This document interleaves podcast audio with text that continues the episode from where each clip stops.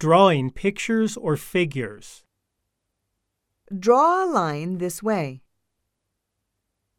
Draw a vertical line. Draw a straight line. Draw a dotted line. Write your name at the upper right corner. Draw a river at the bottom of the picture. Put three rabbits in the bushes. Color the lips red. Circle the fish in the sea. Minus one point for no fish.